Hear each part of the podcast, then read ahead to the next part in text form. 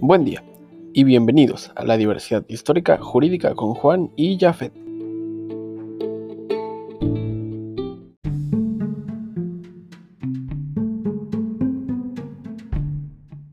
Profundicemos las instituciones jurídicas que fueron creadas como resultado de la conquista, tal como las capitulaciones, la hueste, instrucción, ya que estas fueron usadas para las empresas colonizadoras en las Indias.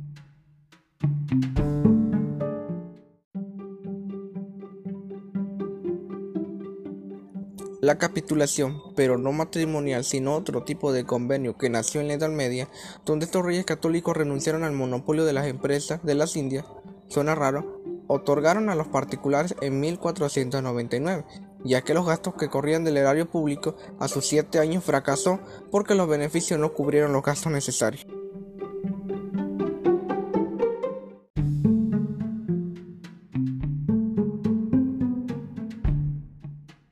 Es así como algunos elementos rescatables fueron que era un permiso para los conquistadores al descubrir, como también los bienes que se comprometían a dar y aquellos títulos que se les otorgó a un empresario, y el plazo para crear una empresa era un año, o sea, a largo plazo.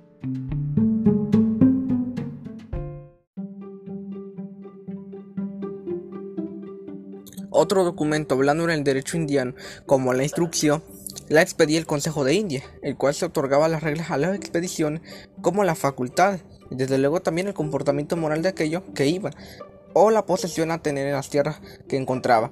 En concreto, eran las reglas o el ordenamiento jurídico a realizar para el proceso de colonización en los territorios conquistados.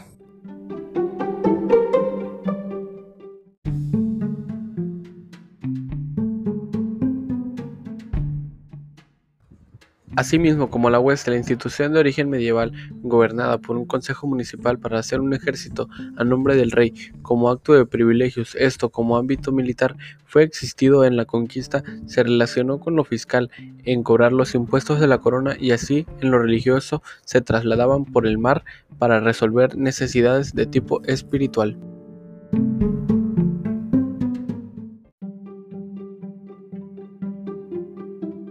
Entonces tenemos a la hueste como en el ámbito militar y un acuerdo como la capitulación, y en concreto un documento de instrucciones para conquistadores para la monopolización de las Indias.